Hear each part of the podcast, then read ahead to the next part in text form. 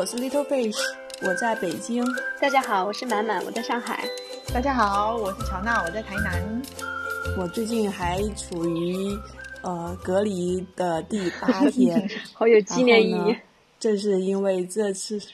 对，然后门上的电子锁已经上上了 啊，每天能有人来帮我门口收走垃圾啊，三天我下一次单给我送菜，所以我现在基本上就是全天二十四小时居家办公，带小孩居家学习，真的是打两份工。对呀，打两份工。不过也是因为这这次疫情这段时间，把一些就是口碑比较好的剧都看一下。然后自己比较喜欢的就是一个是 HBO 的《我的天才女友》，对，这个是出到了第二季，嗯，就是根据那个《拉布勒斯四部曲》改编的。我比较喜欢这个剧，就是可能是它本身就是一部偏女性小说的。小说改编的，所以说它里面就是关于女性那种从小到大的友谊中的各种嫉妒呀，然后但是又互相帮助、互相鼓励呀，就各种小女生之间的那种情节描写的特别好，而且心理剖析的特别好。其实我觉得更重要的就是这部剧吧，它用两两个，它是一个双女主的剧嘛。就有两个性格完全不同的女主角儿，嗯，的人生道路，不同的人生道路，嗯，做了一个很强烈的对比啊。他们对同样的事情，就是他们生活在同一个社区，他们看到的东西是一样的，但是他们的那个体验和领悟是不一样的，就从不同的视角，嗯，就是很因为跟每个人的那个观察力也不一样，就是造成了一个呃。很明显的差距，就是咱们其实咱们三个也经常聊，就是说关于什么理想和对人生的看法呀之类的。然后我觉得这个剧给我一个嗯最大的感触就是说，嗯，其中一个呃女主角就她父母同意她一直上学嘛，她就一直坚持上学，上到了大学，然后开始写书出版。就是我们认为她就是很很成功。另一个女孩，因为他们家不同意她上学，上完小学之后就就开始跟在家里的鞋店，嗯，工作，然后嫁人，然后又离开她的家庭，然后再去自学数理化，自学计算机编程。就是说，呃，看起来好像就是说，嗯，就是家里比较穷一点的这个女孩，人生有点比较糟糕，就是每个阶段都都跟。就不是很按照正咱们那个很正规的那种一步一步往上走，总是觉得有点离经叛道，然后把周围的人都搞得很痛苦，因为他不不想被这个世俗的世界就这么生活下去嘛。你最后有说嘛，就是说那个第一个女孩，嗯，最后说我究其究究究其一生的努力，其实是一个非常呃低俗的改变，是就是自己阶级命运的一个斗争。就是他会觉得自己就其实这么努力的学习，这么努力的呃工作，就其实就为了改变他是一个很底层的人的一个命运，然后并没有什么思想上太高的升华，然后他会这样自嘲嘛，就觉得那个另外他那个好朋友那个女孩的她的那个观察力和对这个社会的体会是比比他更深刻的，因为他更接地气儿嘛，所以说我觉得这个剧。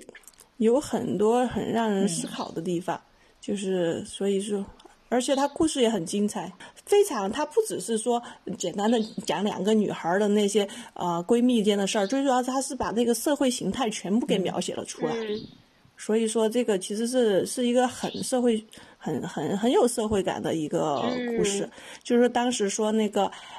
HBO 也是特别认真嘛，他就是去找演员的时候。他必须要去那不勒斯去找那不勒斯口音的演员来演。嗯，就大家都说你美国人也是听不懂意大利语的嘛，肯定也是看字幕或者看字幕嘛。说，所以你说的是那个那不勒斯方言，还是说的是意大利其他方言？是没有人听得出来的。但他们就是很严谨，就是一定要去找那不勒斯那个地方的人，用讲他们方言的人来演。哦，我就我说说到这个，我就忽然想起来，就是那个就美剧里边好像。呃，对于其他的方言，他们都很重视啊，对就是对中国口音，对汉语的对汉语的口音他们太不重视对了，我感呀，觉就是一听就对啊太假了。一听就非常的跳戏，对对就所以。那我就觉得现在我真的就是没有那个动力去追剧啊，对啊，就是就是想到就很长，要花好多时间。嗯，你们都是什么时候找到时间去看的？对我我我觉得你可以尝试去追那一种现在正在播的，就是他一个礼拜只有一几集，其实这个压力很小的，因为你看我我跟我老公追那个呃实习医生格雷。他已经播到十六季了，就是十六年了，他已经播了十六年，我们就跟着他，真的就是十，我跟我老公在一起十四年嘛，就是几乎十四年都是跟他在一起度过的，然后你就会发现，就是那个时光的那个痕迹，我就觉得真的很有意思。那那是那是非常的有有意思啊！我觉得现在很多时候就是只能去那个。恶补嘛，恶补一些之前已经完结了的剧啊什么的，就好像那个《权力的游戏》当时也是，就是就知道口碑很好，然后我一直就没有下定决心去看，然后直到我真的开始看，我发现哇，真的是一看停不下来。然后我我把这个安利给给我那个老公的时候，他就会觉得说哦，还有好多集啊，就是看不完。乔娜说到那个实习生格雷的那个医疗医疗剧啊，最近我有追那个。就另外一部医疗剧也是美国的《良医》，我也有我也有追这个，我有。它是一个，对对对，自闭症。它其实是根据那个韩国的，对韩国的一个同名的叫《好医生》，就《Good Doctor》，然后改编的嘛。啊，这部剧里面虽然它是美国的一部剧啊，但是它那个它是这里面启用了很多那个亚裔的演员。其实亚裔演员在那个美剧里面。又是很虽然不是主角啊，因为男主角毕竟就一个嘛，嗯，但是他那个很重要的配角就是都是亚裔的，包括呃有，嗯，就有一个嗯是在台湾出生的，但他妈妈是美国人嘛，但是他就是比较设定就是一个是应该是中国裔的美国人，然后还有一个设定了一个日本日本裔的，啊是他们演他们的一个高管。然后还有一个韩国裔的，是演他们那个也是医生，就是他这里面用的那个亚裔的人很多，就是他他讲讲比较讲究这个多样性嘛，包括嗯那种呃拉丁拉丁裔的这些都是很重要的角色，嗯，所以是白人在这部剧里面占的比例并不高，但他主角是讲的一个是有自闭自闭症的。那个医生。就如果说真的是自闭症的话，其实是根本没有没有办法有什么呃社会功能的呀。对他就是设定是还有自闭症，但同时也有学者症的一个人。就这个剧看起来就比较治愈嘛，就是说他能够，我觉得他能够成为一个好的医生，能进进进入这个行业，他还是有他一定的条件限定的。就是说，首先这个医院的院长就相当于他是他的养父那样子，所以他才有机会，他的院长说服这个医院雇佣了他，而且在他那个念书的时候，呃，引导他去学了医学嘛。就是鼓励他，然后，然后这个医院里面的同事关系太好了，大家都对他太好了，因为都知道他他有那个自闭症嘛，就都特别理解他，而愿意去帮助他。就是不管上级还是同事，其实他能够待下来，第一个是因为院长，因为他，然后说，呃，如果是他表现的不够好，我就辞职，就用这种这种魄力，然后让他进了这个医院。然后后来他也是。反正在中间过程中出现了一些问题嘛，然后都有人去保他，都是为了他把职位给丢了，然后保他。就是，就如果你在现实生活中没有这么多人为你两肋插刀的话，你根本就不会再走下去。那就是主主角主角光环嘛。那我觉得他的设定跟那个夏洛克那个福尔摩斯也也挺像的嘛，对吧？就是大家都觉得他是高智呃高智商，然后。所有人都会这个容忍了他的一些怪癖。主题就是对于这种人才的尊重嘛，他不是说一个办公室政治的那种啊，利利用你的这个缺陷，然后拼命去打击你，不让你出头，然后其实是很容易把你搞掉的嘛。但是他更多的是说，大家非常去嗯佩服他的这种呃思维能力，就是特因为大家都是医生嘛，然后又想救人，他又想到很多救人的好办法，所以他这个名字叫良医，并不是其实塑造的并不是他这个主角这个良医，就是他会你会觉得里面的每个医生都是好医生。啊，那就是很治治愈系的那种哈。对，所以你看完就会每集。我觉得特别是一二季，就是你你感感觉就特别治愈。后后面到第三季，他的口口碑下滑的比较厉害啊，就主要去讲那个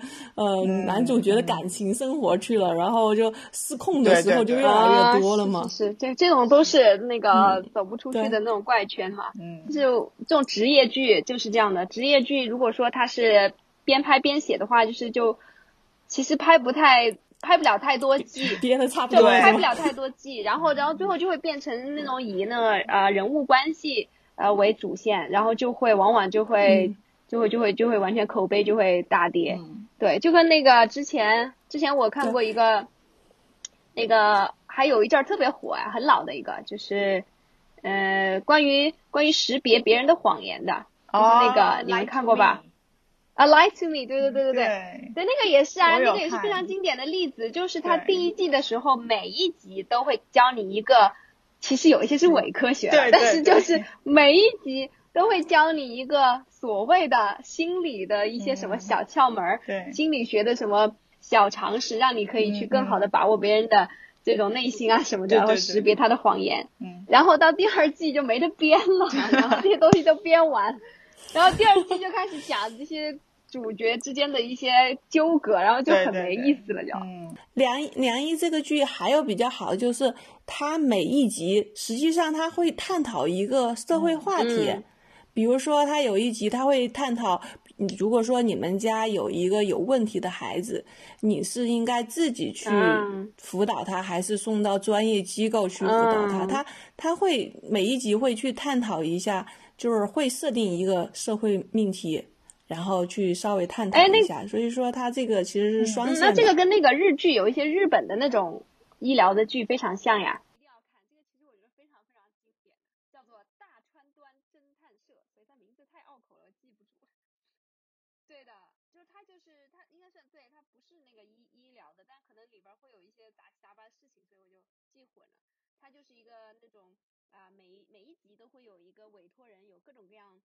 奇特的请求，然后他就去呃解谜，然后也是呃探讨一些社会问题。我也想说，就是那个包括日本那个呃非正常死亡，我觉得这部剧也是非常好看的。对，这这部剧特别有意思。我是在那个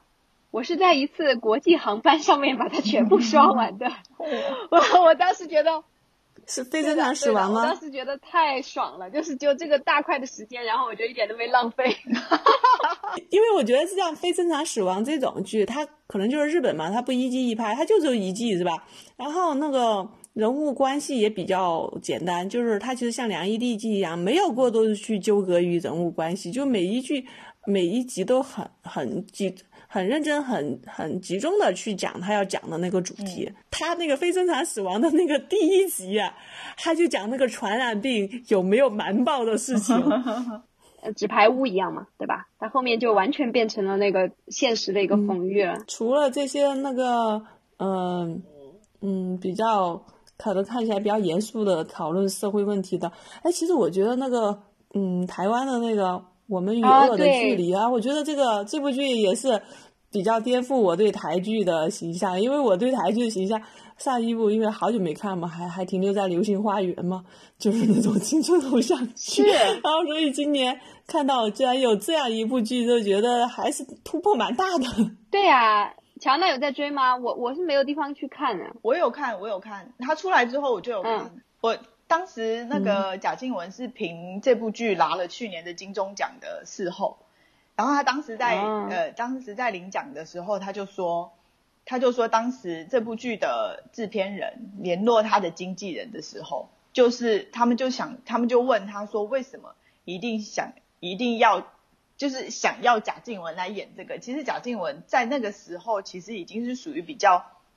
落寞的女明星了，就是她不红，对，过气了。但是那部片那部片子的制作人就这样跟他的经纪人讲说，我们就是想要用。过气的女艺人来演这部剧，然后对，然后蒋经文他在领奖的时候，他就讲这件事嘛，他就说就是要谢谢他的制作人愿意用他这个已经过气的女演员来演这部剧。嗯，就我觉得他在这部剧里面确实演的也是蛮好的。就是这部剧它不是偶像剧嘛，然后所以说包括啊女配啊，女配女配也是一个个子不高，然后长得也不是特别好看的那个。嗯，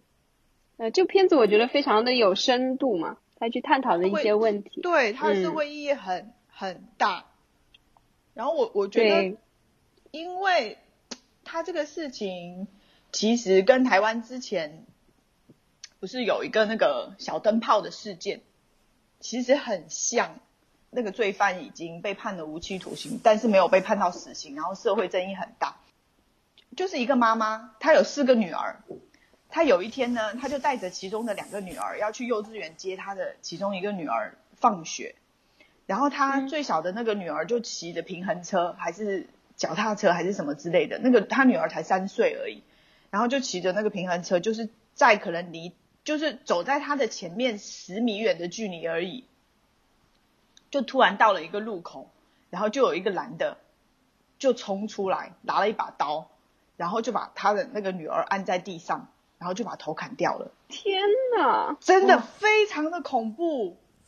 然后这个案台湾吗？对啊，在台北。然后他这个事情为什么没有判到死刑？就是因为那个人就是给他做精神鉴定，说他精神有问题。是是什么间歇性精神病还是什么之类的？反正这件事情其实跟《与恶的距离》里面就真的很像。对，它里面第二个案子有讲，它最主要是讲那个他他那个呃配角哥哥的案子嘛。但其中另外一个案子就是讲那个呃精神病，然后在公园里把小孩给杀了，然后这个男主角还得不停的去给给他做辩护，觉得如果是你判一个精神病的死刑是没有意义的。对呀，因为因为这里面它有一个就是核心的一个逻辑的一个循环嘛，就是说我可以说，就正常人他做不出这种事情，所以他一旦做出这种事情，他这不正常。那如果他不正常，他一定不正常。那如果他不正常，他就可以免于死刑。那我觉得这个你就完全循环论证了嘛。对。所以我我我觉得还是，但是呢，确实就是说这种。这种死刑的这个争论，那我觉得确实就非常非常的严肃了，就就就真的很难讲，因为你也可以说，如果说死刑滥用的话，也是特别可怕嘛。包括你说像之前我们也知道有非常多的那种冤假错案，然后这个就简直是没有办法挽回的。对。但是像像这种啊，我现在反正作为一个父母的话，我真的是觉得不能忍，真的那个我觉得坚坚决不能忍。对，其实其实那部剧里面也有演，就是那个像贾静雯，她就是除了她死掉的那个儿子，还有个女儿嘛。但是就是因为死掉儿子造成的那种创伤之后，然后她跟她女儿关系就不好嘛，因为整个性情就大变了嘛，然后跟女儿跟老公关系都不好。我我觉得他那个剧里面还有一个很有意思的，我有跟我老公讨论一个很有意思的情节，没有死，就是贾静雯的儿子还没有死的时候，他的他的女儿在事后的时候跟他妈。吵架的时候把这件事情翻出来讲，他就说他的哥哥在五在五年级的时候喜欢一个女生，然后他妈妈就鼓励他说要跟那个女生表白，然后什么之类的，然后就说他的哥哥就说他儿子很勇敢，但是后来呢，当他的女儿。在喜欢上一个男生，然后去跟那个男生表白的时候，他妈就崩溃了，说：“哈，做父母，我们都说要因小孩来质疑，就是每个小孩个性是不一样的，然后男生女生也是不一样的，你对他们的标准可能要用不一样的。可是当真正的小孩子看在眼里的时候，他就会觉得你是偏心的。”另外一个更有意思的细节是，就是这部剧不仅不仅是讨论这个精神病犯罪嘛，还有就是说这个舆论杀起人来，其实是也是一把那个大家都在作恶。就是这个妈妈知道她女儿早恋这个事情是怎么知道的呢？不是说他自己从女儿那儿发现的，而是说那个他们那个妈妈建，就是班上的同学建了一个妈妈群，然后在群里讨论，就说这个女孩然后去跟一个男孩表白，就是在群里面那些妈妈就已经开始很声讨这个女孩，就觉得一个女孩跑去跟跟那个男孩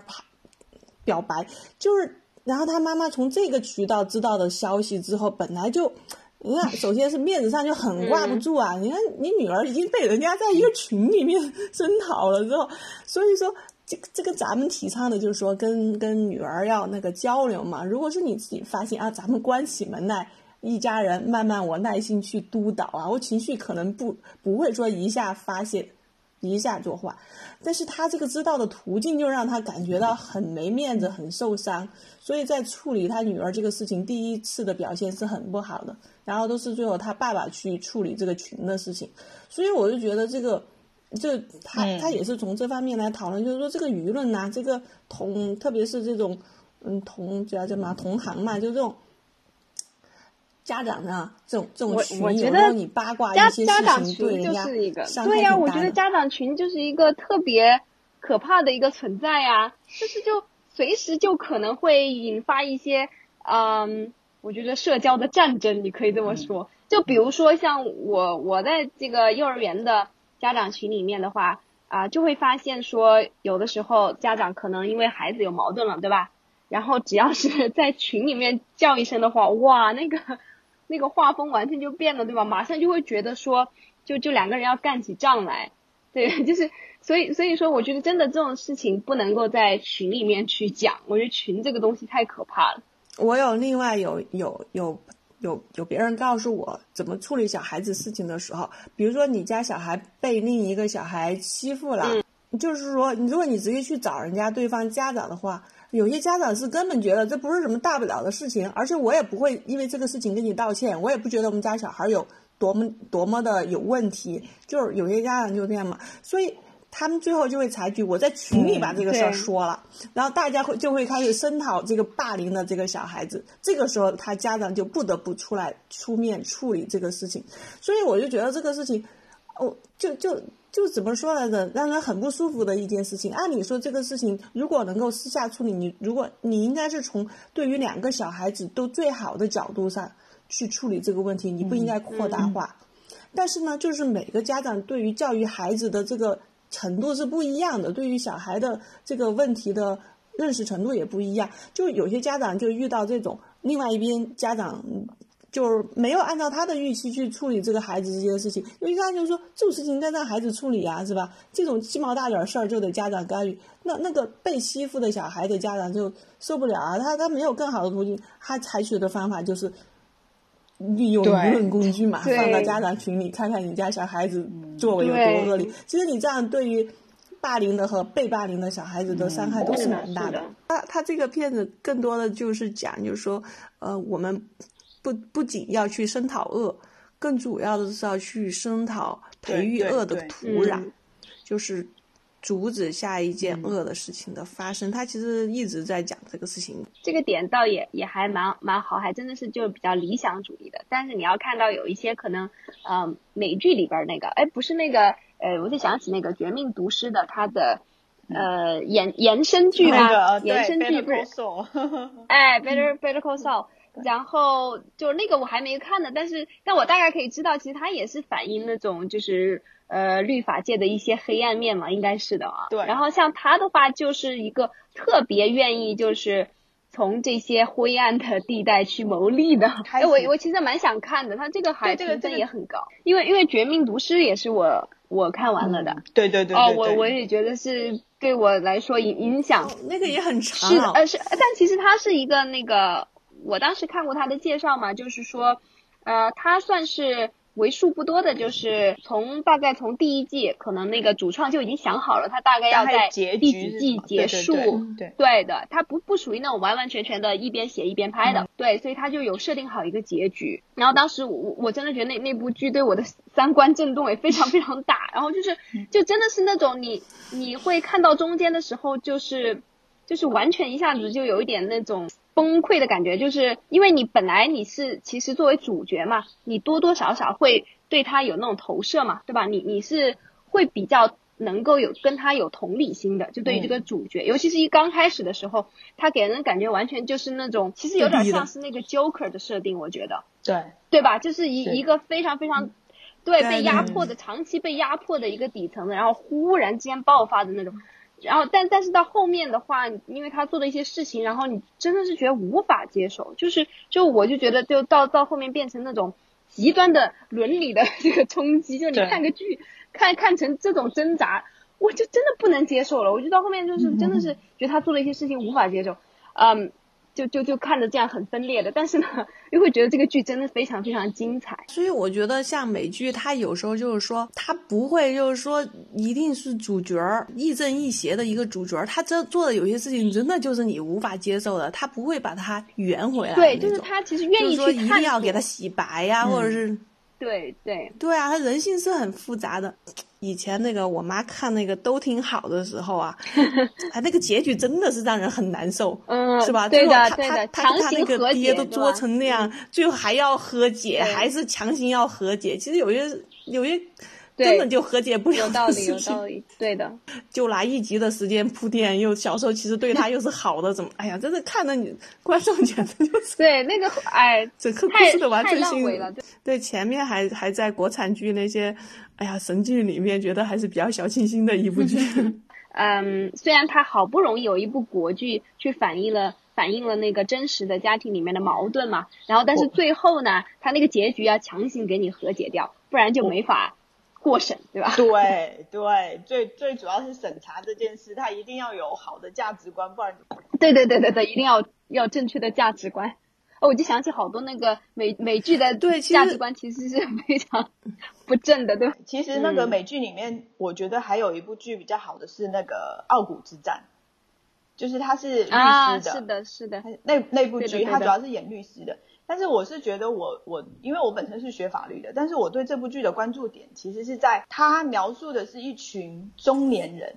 怎么样在他们自己的事业上去或者是人生里面去去真的是战斗这样子的一件事，就是他们而且还是还是女女性啊，三位三个女性。对对对，我我觉得里面那个戴安那个角色真的是非常的迷人，你就会想说，当我五十岁的时候，我就觉得。你很想就是成为一个这样的人，我我因为我们国产剧其实很少拍得出来，或者甚至是说很少有人写得出来，这样真正中年在职场上的女性或者是男性也好，他们真正在面对的是什么样的现实的状况？嗯，那是前段时间不是还在探讨吗？就是中年女明星都根本没有戏可以拍嘛。对，我我是觉得真的中中国真的太太。唉，都是一些流量小生在那里拍偶像剧，真的看起来不是他像像之前那个像我的前半生啊，老公中年出轨了之后离婚之后，女的又得出来工作那种。但是他他这种就真的不会说是，呃，像美剧那样的 good wife 这样，就是说还是依靠你过硬的专业技能和你那种。就是成为职场精英啊，那个还是就是说，还是有好多人会帮你啊。主角光环出现，跟那个男主角又是什么？对，第一主角光环，然后又是跟男主角各种，总会有男的会出来帮你的那种。编剧是真的很不容易的一个工作，对吧？就是就有一些编剧，他可能本身就是非常非常宅的人，他根本或者说他很早就开始去呃主业就是。全职来写作，然后他其实没有很多别的职业的那种体验，对吧？他怎么去写好这种职业剧？我觉得职业剧是非常不好写的，对吧？有像律法呀、什么医疗啊，这些都是嘛。其实像他们，呃，应该是美剧那些，它有一个产业。对，他肯定应该有很多的顾问呐，对吧？就是可以专门去咨询他们一些专业的东西。但是中国的就真的就是瞎编的，反正观众也观众的那个期待值也比较低，对吧？对，对，而且而且我我觉得观众。对你只有开个金手指，然后他就可以打怪升级。他就是好像观众的关注点也不在他的专业上，都在爱情。对，然后什么对对对，霸道总裁，然后灰姑娘，或者是女的很厉害，就人物关系乱七八糟。对，为为什么什么东西都要牵牵扯上感感情线呢？真的是。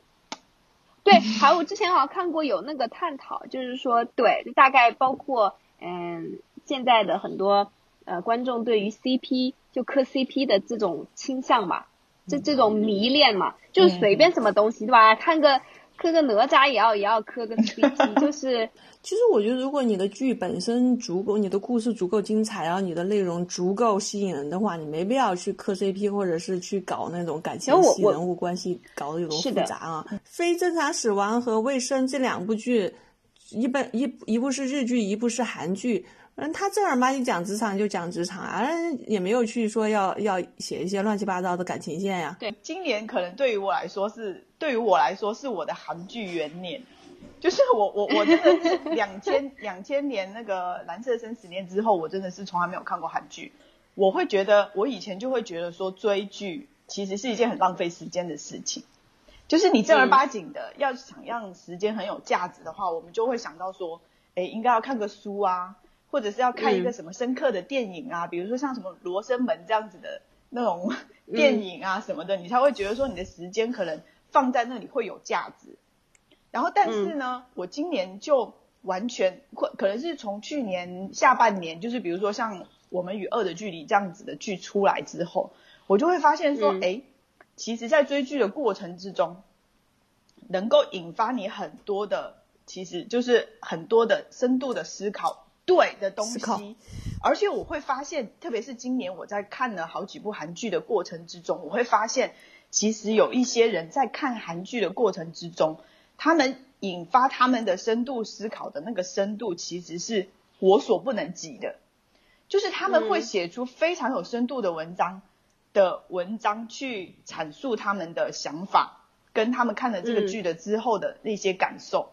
我就会发现说，哎，其实不管。是你看剧也好看小说也好，还是追电影也好，还是你可能是包含说你出去旅行也好，嗯，我们的关键点其实不应该说它的形式是什么，而是说，嗯，我用这些时间有没有得到一些深度的思考，就是有没有换来思考这件事。如果说你是还要还要去主主动的去呃，其实有一些追问，有一些反思。对，如果你是很是有价很那个无脑无脑的坐在那里看一晚上，那确实啊，这个男的好帅，然后者是啊，这个女的那个什么，或者是你要旅行出去打个卡，然后什么之类的，然后回来什么都没有，你也没有思考说那个地方到底给你带你什么，或者是即使你是想要放空，你是为了要做什么事情而放空，到底有没有得到最后的结果跟答案？其实我觉得这些。才是最重要的，而不是在乎说它的形式是什么。对啊，其实我今年对韩剧也是蛮巅峰，因为因为之前也有就跟乔拉说的，也都是认为韩剧一个 又长，然后又是那个死爱的死去活来的。但是今年因为时间比较多，然后加上这么多年没看，然后可能攒了一些比较。高口碑的韩剧，然后就觉得这个现在韩剧的真的是他们韩国他们对于这个影视产业真的形成了一个比较完整的工业链条啊，就是就一些高出品的产出还是很高。我觉得像咱们说到的这个，嗯，还说到这个什么《请回答一九八八》这种主打青春怀旧的这个，我觉得这个剧也是，就看完之后你真的是很能够。很很多的感触，就是包括怎么跟父母相处啊，就父母逐渐老去之后，你怎么跟他相处啊？然后反正这部剧，其实这部剧如果是要看韩剧，肯定是属于第一部一定要推荐的一部剧，因为它它好好。它对它在豆瓣上我去看所有的韩剧里面评分最高的，高达九点七，嗯，而且是远远的抛。把别的剧抛出去，好好多个档次。然后我还想推荐一部韩剧，就是我最我上个礼拜才刚刚看完，它的名字叫《耀眼》，它的豆瓣评分九点零，其实能够上到九点零的韩剧也算是很厉害。它大概排在所有的韩剧的排行榜里面，大概二十三位。我觉得这个剧我看了之后啊，我觉得我已经很久没有看到这么深入我心的一部韩剧了。就是其实像一九八八这样子的剧，它其实是属于温馨治愈系的，它的题材其实也算是比较常见的，就是我们可以想象得到的。但是像耀眼这样子的一部剧，它其实是完全就是它的这种题材是非常少的，它是讲老年痴呆，啊，它不是用一个很正常的方式去讲老老年痴呆。因为你知道那个，呃，就是阿兹海默症，就是到最后之后，他就是过去的回忆跟他现在所经历的事情会混淆在一起，就会出现一个很混乱的那种思绪跟那种状态。不，他不是从儿子或者是女儿的角度去看，说他要怎么去照顾或者是怎么去陪伴他，而是从主角自己本身去经历。这一个过程，他用了一种很很妙的手法，就是把他现在的经历跟他原本的经历交叉在一起，就是完全颠覆了你的想象。刚开始的时候，其实大家都觉得说，哎，这是一部科幻剧吗？或者是一部那种奇幻爱情剧吗？其实不是，到最后第十集反转的时候，你就会觉得说，哇，就是你就跟着，你就好像你自己体验了一把，说当你老了得了老年痴呆之后，你会经历一个什么样的一个过程？就是你的思维跟你的记忆会经历一种什么样的混乱的的程度跟状态？而且我我觉得像这种剧真的是非常。这这个点很很新颖啊，这个点确实对对对对，就题材，因为题材非常的这样子的题材非常的少，然后也因为这个剧让我对他其中的男主角跟女主角，就是年轻的男主角跟女主角，就是有了一种，就是就觉得说，哎，这两个年轻人不错哦，就是愿意 他愿意去牺牲他拍一些偶像剧或者是什么的那个时间。他选择了这样子的一部剧去拍，就是现在的年轻人都是嘛，所以这种剧其实拍出来是没有市场的，因为年轻人就不 care 啊，谁要 care 你五五六十岁的人到底在想什么？你你得了老年痴呆，你到底的记忆是什么？我要看帅哥美女。五五六十岁的人也也不想看。然后我刚刚讲到还有另外一部剧，我我觉得也是可以看，但是我还没有看完。它豆瓣评分也是韩剧，豆瓣评分在九点五。就仅次于《请回答一九一九八八》，然后他叫我亲爱的朋友们，他其实 他其实也是一群老年人的戏，很像我们在探讨说我们老了以后要怎么去过我们的生活，他就是探讨一群老年人，可能大七八个人，他们是很好的朋友，然后他们在老年的时候就会就是青春里面发生的事，然后跟他们现在的生活，就是。这部戏叫我亲爱的朋友们，我我我想想到可能跟那个日本、韩国那种老龄化的这个问题也是有关系嘛，所以就是会有更多这方面的探讨的。而且我我觉得我之前不是跟你们讲说，我现在看看韩剧就很像在体验生活，就很很搞笑一件事，就是上个礼拜我追一个韩剧嘛，一个一个偶像剧，纯粹的偶像剧，然后。我就我完全是打开了我一个新世界，我就发现哇，追韩剧的人竟然这样的。他有一个韩剧有一个平台，有一个 A P P，然后呢，在那个平台上面，它可以跟韩国同步直播他的那个电视台，就是那个韩剧的完全是同步的。但是很搞笑的是，百分之九十九的人都不会韩语。然后他的那个也是没有翻译的，因为他是同步直播的嘛，直播的那个直播室里面多的有七八万人同时在上面看，然后大家都不知道在讲什么，然后所有人就在那里就是很嗨。没没有人主动来给翻译的吗？有有有，他有，但是你会发现，因为人太多了，它上面的发言很多，那个弹幕很多啊，就是一一直一直跳，一直跳，一直跳，你根本就看不到说他翻译的是什么，你就发现哇塞，怎么？这么多人这么嗨，然后更嗨的是什么？我追的那个韩剧啊，在在他播完之后，他在线的时候，他在播的时候在线大概有四五万人，然后他播完之后，那个荧幕已经黑掉了，完全是黑的哦，然后里面还剩下两点五万人在上面尬聊，就是都屏幕都是黑的，然后两点五万人在上面聊天，我的天哪！我我我觉得这真的就是完全是，我就感觉说我的生活伸出了一个新的触角，去触到了，就是去触摸到了一个全新的世界。我觉得真的，我我以前真的很难想象说那个追剧的那种疯狂到底是什么。对啊，其实我们小的时候也也有追过星，可能只是人到中年之后，觉得有些行为可能你觉得不会有代沟，还是逐渐有。对啊，就好像想起来我们小时候对吧？为了追剧，可能就是翘课啊，回去看呐，对吧？这个然后很迫不及待的跟朋友分享，我觉得可能也是这样子。对啊，那个前段时间那个《爱的迫降》不是特别火吗？这那那那部剧就是，我觉得其实。我也蛮爱看那种，就是好久没看偶像剧了啊！看到这个确实是，嗯，男帅女靓的是吧？看着也很 赏心悦目。而且那个剧也没有什么乱七八糟的那个两个人之间的互相猜忌啊、误解。我觉得以前的剧都喜欢搞两个人之间，好像就是本来没两个人之间很普通的一个人生，不会有那么多抓马嘛，然后非要搞出一些那种猜忌啊那个出来。因为他这个剧本身就设定一开始设定就很抓马，就是两个人的那个地位就很不一样嘛，所以好多人就一开始这这这部剧的评分并不高啊，在豆瓣上的评分并不高。虽然虽虽然它那个就是什么就是很火爆，但是评分不高，因为从第一集的来讲，它设计就设定就很扯嘛。对，但很多人我觉得就是治愈系的这种治愈系，然后它没有什么深度，但是。但是你看着还是心情会比较好。对，就从其实我就从这个角度啊，我觉得豆瓣的评分其实是蛮准的，就是娱乐化，它真的就是娱乐化的评分，大概就是好一点的娱乐化可能就是八点多，八点八点几分，《爱的迫降》好像也是八点三还是八点四的样子，就这样很很。很普通的评分，但哇，我说到说到这个，我真的觉得太神奇了，就是会有豆瓣这样的东西。嗯，就是你真正的要去发现一些有内涵、会引起你思考的一些剧，它的评分真的就是很高。就是像我真的是非常认可豆瓣的评分的，我我真的觉得它是，就是我就觉得是最，而且对于中国的观众来说，它是。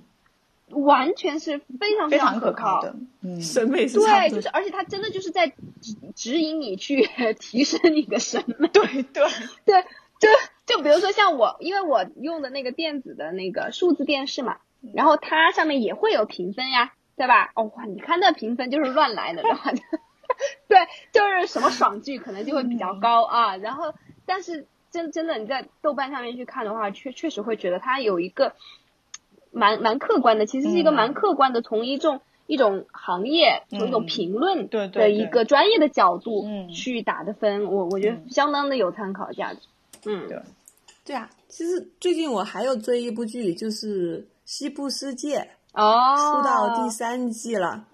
啊。这部剧我觉得探讨的话题太深刻了，就是那个因为是探讨的是未来嘛，对，哦，还有就是一种对自由啊。我我是从第一季第一季的那个我就没有太看懂，我就，因为没有他他因为到了第三季之后，完全场景就变了。其实他那个第一季、第二季都是在那个西部世界这个乐园里面嘛，就是这些机器人还是机器人，然后游客还是游客，是吧？嗯，但是他到了那个第三季之后，这个机器人进到这个现实世界之后。其实可能你一开始追求的是这种观感体验的话，就完全变味了嘛。就就你好像就是成了一个正常人的剧了，就是以前是一帮机器人和游客啊那种，嗯，然后但是其实我觉得他这个剧的内核没有变，他还是在追求，还是在探讨那个自我意识和自由意志的这个问题。对，嗯，就是刚开始在那个机器人的时候，他逐渐有了那个。自由意志嘛，其实他到了第三季，其实他也是很深刻的，就是他到现实之后，他反而在追问：那你真正的人类，你有真你有自由意志吗？嗯，你刚开始会可能探讨说，机器人先是一个没有自由意志的，然后通过一代一代升级之后，然后他好像有了一点自由意志，然后他又干出了这种大反叛这种事情来。嗯，其实你其实一直还是限定在探讨这个机这个机器人有没有。自由意志这个事情啊，就是随着科技的升级。嗯，但是他到了第三季之后，他出了这个源之后，他开始探讨这个你你活真真正的人类，你引以为傲的你和机器的区别，你就是你的自由意志嘛？那你是不是有自由意志？然后他就开始说，其实这个人类的活动都是有一个很大的一个运 算中心。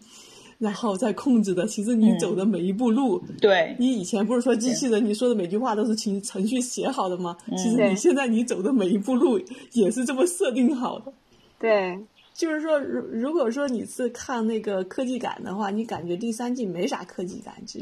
因为最多就是城市，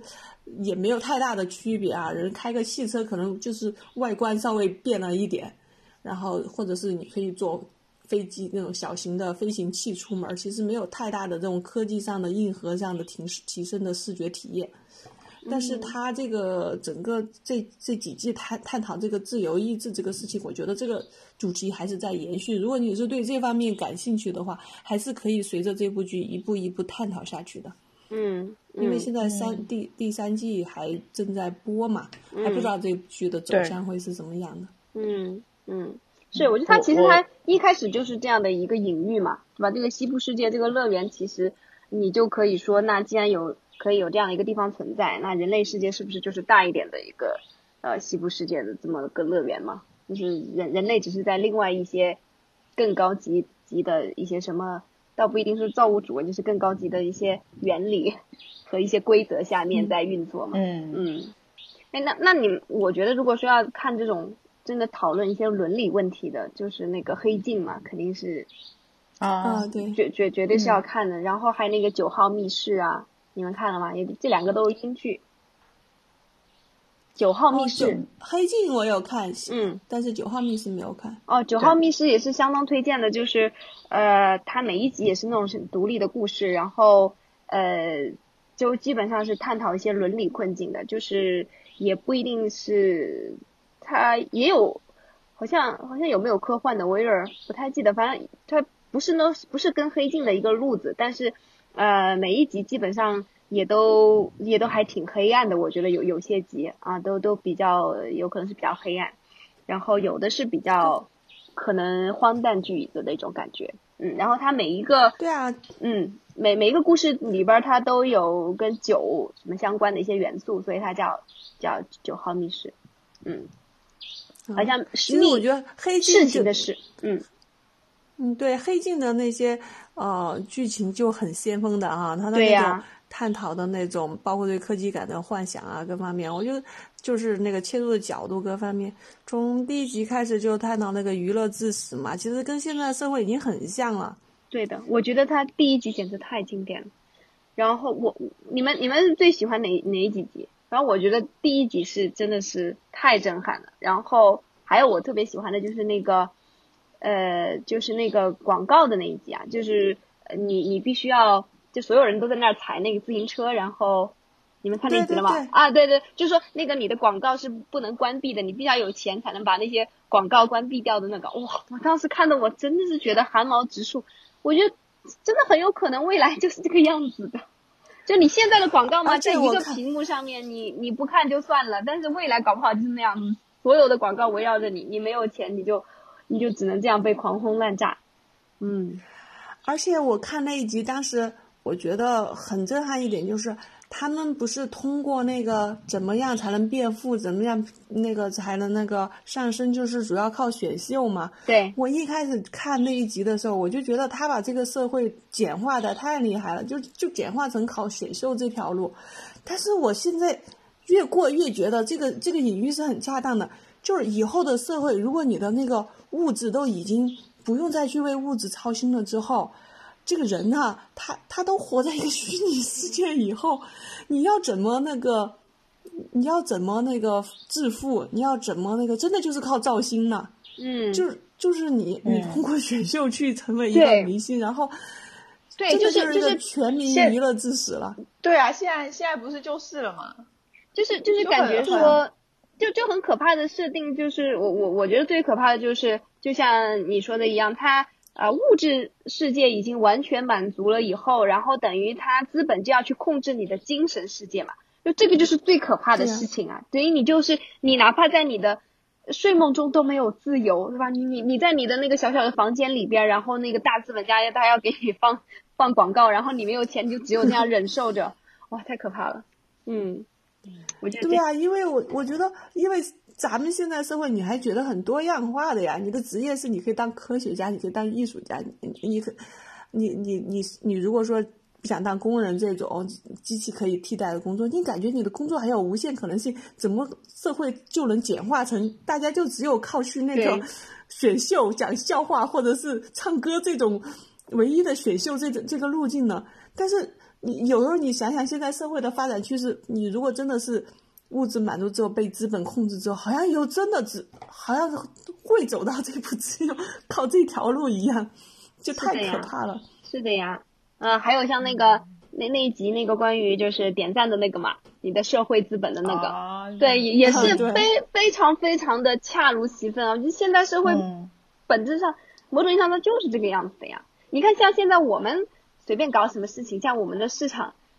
说实在的，就是做的不够，不如竞争对手的好哈，也 不能说他做太差，但反正肯定相对来说不如竞争对手的好。然后我们我觉得 basically 我们就是天天在微信群里面，呃，不是，就是在朋友圈 卖东西。所以说，比如说，如果你有很很好的社会的资本，对吧？你有很多的这个粉丝，嗯然后你有很多好友、啊，然后你就比较受欢迎，那那你就真的就你就可以做生意了呀，然后你就可以活得挺好。然后如果反之的反之的话，就感觉就寸步难行了，就是像他他里面讲的那种，嗯，对啊，就是说以后的那个新零售就是靠这种朋友圈这种精准投放的呀，就不再是以前那种广告那种大面积投放了嘛，就是靠这种社交活动精准投放的了。但你要想想的话，真的就这两个故事可以联系在一起，一起来想，对不对？你看，就是你的朋友圈的这种精准投放的广告，跟那个人对吧？他的小房间里面满满墙的那种广告有什么区别呢？其实他，因为你如果说你作为一个普通人的话，可能你朋友圈是你每天都要去看的，然后你是一个很私人的一个空间，但现在他已经早就不是不是私人的，对吧？他已经早就有无数的资本的触角已经伸进来了。哦，其实你的手机就是那个小房间。对 对对，你们那个那个，我就是就想起来，去年的还也是去年吗？那个非常火的那个一个系列，是不是也是 HBO 拍的呀？那个 《爱死机》，简称《爱死机。爱死机，对对对对爱死，亡机器人，嗯，对我也有对，嗯，对，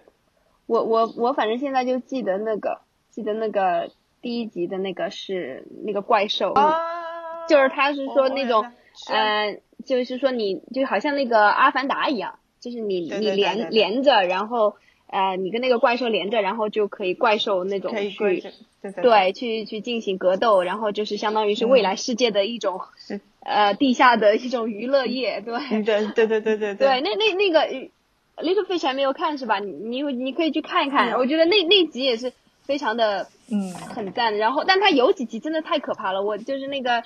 什么有一个星际探索的那个，你知道我我很你知道我很害怕蜘蛛的那一集，简直是 哦天哪！就是我觉得千万不要去看那一集哦。这真的，我觉得没有没有办法好，好多天都是完全走。我到现在我觉得有深刻的阴影，哎，真的是。但有一集非常，有一集非常非常的口碑非常非常好，就是那个蓝色的那个，对，讲的是一个一个先是一个艺术家，对，然后他发明了一种对对对。蓝色，然后后面我就不剧透了，反正你就去看，也就是那个呃评分非非常非常高，就是一个很有哲理的一个故事，然后它所有的都是小，嗯。就是叫做什么短片嘛，它全部都是短片，对，短片很短很短，很短很短，嗯，对的对的，就是爱死亡机器人。嗯去年看了一部比较高分的日剧，那个部剧就是比较轻松的一个，它它就像日本其实很喜欢读空气，就日本那种社会，他很在乎他律的一个社会嘛，就是很在乎你说话办事儿得符合那个场合，他叫读空气。他就讲那个女主角是一个从小就是喜要那个观察言观色，就迎合别人的一个一个人。嗯，在职场上嘛，就是那些朋友，就那些女的，嗯，就是发朋友圈的时候，就是拍，比比如拍个照，然后他他那个特别不好看，别人好看的就发那哦，种。就是那个，他每天也那个，对对的，他每天也很在意，很在意别人出去玩有没有带他，然后就是说话又特别，然后他有一个嗯，但是他觉得他很成功一点，就是她的男朋友，她的未婚夫是搞销售的，就是他们公司最最受欢迎的那个男生，嗯但是那个男的比较爱面子，有一次就在朋友面前。就说，哎呀，根本不是喜欢他，跟他在一块儿就因为他那个床上功夫比较好嘛。然后当时他听到这个的时候，直接就过过呼吸了，就就送医院了嘛。然后那个时候她男朋友，对啊，她男朋友就就那个就正在外面出差，就没有一个人打电话给她，没有一个人来看她，还觉得她人生过得太悲哀了。嗯，然后他那个病好了之后，他就把工作辞了，嗯，然后把家里的家具都都扔了，然后到郊区租了一个小房子，然后觉得他要重新过他的人生，就先当自当给自己放个假吧。然后第一天坐到图书馆，然后就说先写下他真正人生想干的事情。然后一天过去了，什么都没有写出来。嗯，然后那个片子就就是也是应该属于那种治愈系的，就是一个夏天嘛，然后最后就讲他邻居还是蛮有趣的，跟邻居之间相处啊，然后慢慢的他他也有自己的想法，然后后来是。想开一个洗衣店，有那种社区社交功能的那种洗衣店，然后逐渐也走向独立了嘛。我我这好像是去，对我之前听到好多日本评分最高的。啊，对，听到好多那个推荐的，我一直以为是他就是逃离北上广的故事，因为不是呃最就就去年吧，可能去年还是前年，不是好几部日剧都是反映这个的嘛，像那个。就反正就是那那种在职场里面特别惨，就社畜的生活的反映的那种，对，然后叫无法无法成为野兽的我们嘛，就是很有意思的一个片头。我觉得看到这个片名还是就想去看一看的，一直也没有时间看。日像日剧啊、韩剧啊，现在已经远远的超越我们了。然后去年开始，台湾偶像剧也是开始走向比较深刻的的路上去了，就是只有我们还在那个原地，哎，就觉得哦。我们怎么能这么的？主要是无法进步。就是就是，